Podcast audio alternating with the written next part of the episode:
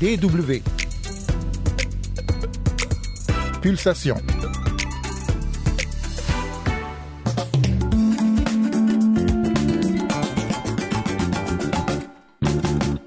Une jeune Française née au Niger est en passe de devenir une icône du féminisme contemporain. Nous allons à la rencontre de Camille Aumont-Carnel, influenceuse et autrice au franc-parler. Son sujet de prédilection, la sexualité. En fin d'émission, nous parlerons de la première Oktoberfest, la fête de la bière de Munich.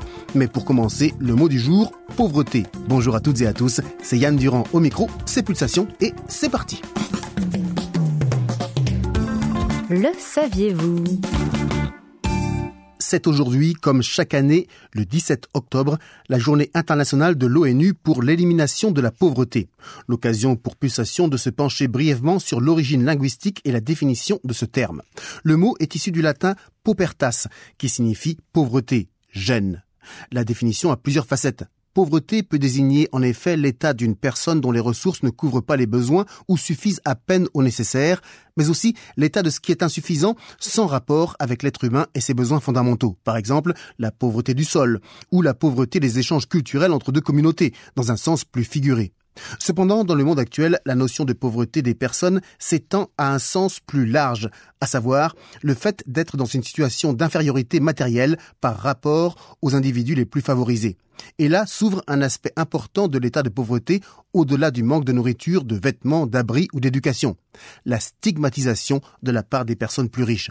C'est donc pourquoi la Journée internationale des Nations Unies pour l'élimination de la pauvreté vise à promouvoir la compréhension et le dialogue entre les personnes vivant dans la pauvreté et la société dans son ensemble. Le thème choisi cette année, travail décent et protection sociale pour mettre la dignité en action. On fait une distinction entre pauvreté et extrême pauvreté. Cette dernière touche près de 700 millions de personnes dans le monde qui vivent avec moins de 1,90$ par jour.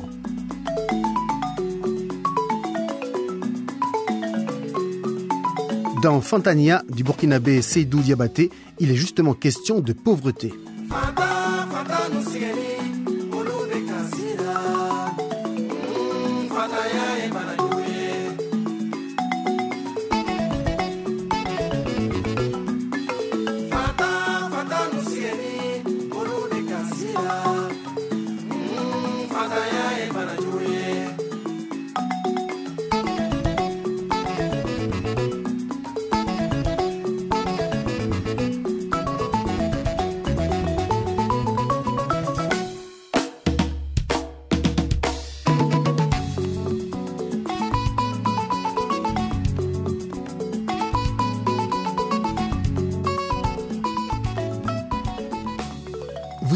La DW, c'est Pulsation, le magazine Jeune et Culture, qui va à la rencontre aujourd'hui d'une femme militante féministe très sûre d'elle, qui s'emploie à interpeller la société sur un sujet tabou, la sexualité féminine. Attention pour les oreilles chastes, elle utilise parfois des mots très crus.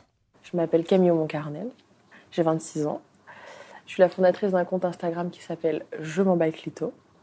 Et je suis une leaduse d'opinion. C'est-à-dire que j'utilise l'influence que je peux avoir pour toucher un maximum de personnes et essayer d'avoir un impact positif sur euh, leur vie à court terme, dans tout ce qui touche à l'intime, la sexualité, l'érotique aussi. Elle rassemble un million d'abonnés sur les réseaux sociaux. Cette grande femme noire, aux cheveux coupés ras, se veut donc prophète de la sexualité positive. Passionnée de langue française, Camille Aumont-Carnel vient de publier son deuxième livre, Les mots du cul. Q, la 17e lettre de l'alphabet, qui ici évidemment a un double sens. D'ailleurs, le sous-titre est sans équivoque, Manifeste joyeux des sexualités. Avec ce livre, publié aux éditions Le Robert, qui édite l'un des dictionnaires de référence de la langue française, la jeune femme a choisi de collaborer avec un symbole de l'ordre établi pour dénoncer la violence linguistique du français, dit-elle. Oui, on peut parler de la culture du viol. Il y a tout un tas d'exemples. La culture du viol, c'est dire elle s'est fait violer et pas elle a été violée. La culture du viol, c'est culpabiliser la victime en lui demandant ce qu'elle portait au moment des faits, si elle avait bu. La culture du viol, ce sont les remarques comme il n'y a pas de fumée sans feu. C'est pas la première fois que ça lui arrive. Selon Camille Aumont-Carnel, le déséquilibre et la violence commencent très tôt, quand on apprend à l'école maternelle que le masculin l'emporte sur le féminin, par exemple. La militante de la quatrième vague du féminisme s'engage alors dans un travail de la langue destiné à décrypter les expressions problématiques et dénonce des expressions comme perdre sa virginité qu'elle estime patriarcale. On vit dans un système patriarcal depuis 5000 ans. Donc on ne va pas en sortir comme ça juste en 5 ans après MeToo. Il y a encore énormément de travail. Il faut le répéter. Il faut, faut, plus que le répéter. Je pense qu'il faut le, faut le crier, il faut le hurler, il faut le placarder. Et la jeune femme a tout à fait le profil pour cela. Née au Niger et adoptée par un couple franco-libanais quand elle avait deux mois, elle a été encouragée à s'affirmer dès son plus jeune âge par ses parents, auxquels elle ne manque pas de rendre hommage. Moi, j'ai des parents qui m'ont dit dès l'âge de 3 ans, quoi que tu fasses, tu vas cartonner. Et ça, c'est un truc qu'on m'a toujours répété depuis que je suis toute petite. On te soutiendra quoi que tu fasses. Très sincèrement, le sujet, c'est même pas, c'est même pas le, dans quel secteur tu évolueras. C'est juste, on m'a donné une confiance en moi indéniable, presque indestructible. Et ça, je remercierai jamais assez mes parents pour ça. Et donc moi, je me suis construite en me disant, ok, d'accord, c'est ça le plan. C'est d'abord la cuisine qui la passionne. Elle suit la prestigieuse formation en gastronomie de l'école Ferrandi dont elle sort diplômée. D'ailleurs, elle qui souhaitait devenir grande chef utilise aussi sa plateforme pour dénoncer le sexisme en cuisine. Sur je dis non chef, un de ses comptes Instagram, elle relaie à plusieurs dizaines de milliers de personnes les témoignages de victimes d'un milieu qui laisse, selon elle, beaucoup d'espace aux violences, harcèlements et abus sexuels. J'ai toujours eu beaucoup d'ambition. Le sujet de la sexualité n'a jamais véritablement été un tabou pour moi. Et j'ai toujours été un petit peu euh, l'amie, la copine à qui euh, on vient toujours parler de sexualité, on vient raconter ses problèmes et on peut, et on peut se confier. Et le sujet de la sexualité s'est imposé de façon assez naturelle en 2018. La sexualité est donc devenue son terrain de prédilection. Outre sa page Instagram je m'emballe clito, qui réunit désormais près de 680 000 abonnés, elle se fait connaître par une première parution dédiée à la sexualité des ados, Adosexo, le guide d'éducation sexuelle de référence. L'idée pour son deuxième ouvrage, Les mots du cul, elle l'a eu par hasard. Le déclic a été un lendemain de soirée. Euh, j'écoutais quatre amis, hommes hétérosexuels, hétéroromantiques, cisgenres, parler de sexualité sur un canapé et s'échanger des conseils sur comment faire jouer une femme. Et c'était un grand moment de solitude. Et je me souviens m'être dit à ce moment-là, non, ce n'est pas possible. Et déjà, j'avais cette appétence pour la langue et déjà, j'avais cette volonté de me repositionner dans la société à travers la langue et surtout de se dire, la langue est problématique. Une problématique que Camille Aumont-Carnel s'est proposé d'affronter par le biais de l'humour, certes, mais aussi pour servir une volonté sérieuse et résolument tournée vers la prise de conscience de sa propre valeur. Alors moi, j'ai écrit ce livre dans un premier but qui consistait à faire rentrer dans l'institutionnel des mots et des expressions qu'on utilisait qui étaient d'usage.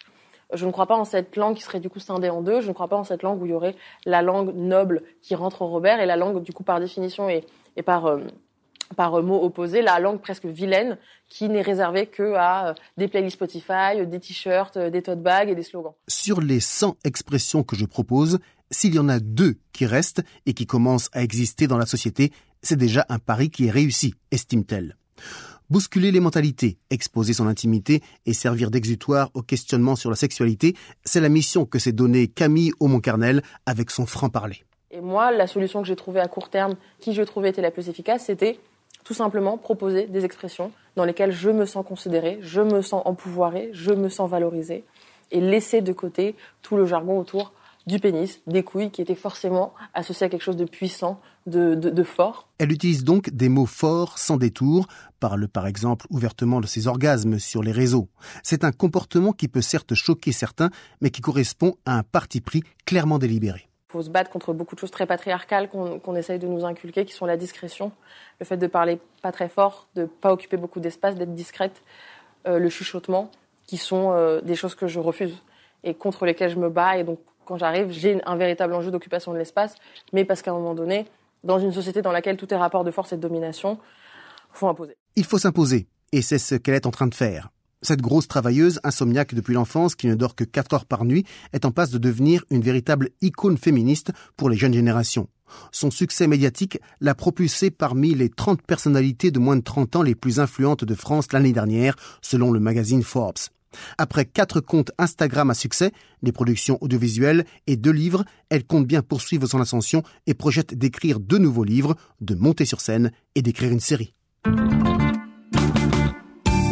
Les propos de Camille Aumont-Carnel ont été recueillis par l'agence France Presse.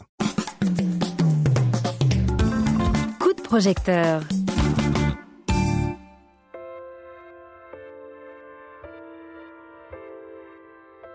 En 1810, il y a 213 ans jour pour jour, était donné le coup d'envoi de la première Oktoberfest, la fête de la bière en Bavière, sur la Theresienwiese, la place nommée ainsi en l'honneur de la princesse Thérèse de Saxe-Hildburghausen que le futur roi Louis Ier de Bavière avait épousé une semaine auparavant. C'est donc à l'occasion du mariage princier qu'a été créé l'Oktoberfest qui n'a jamais changé d'emplacement depuis. À l'époque, les fêtes de la bière étaient déjà courantes en Bavière et dans le monde germanique puisqu'elles permettaient d'écouler les stocks de bière brassés en mars avant le commencement de la nouvelle saison.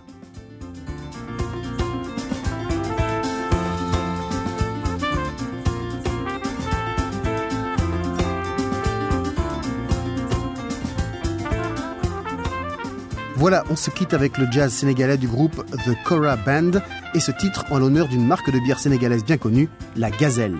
Excellente suite de programme sur la DW. Salut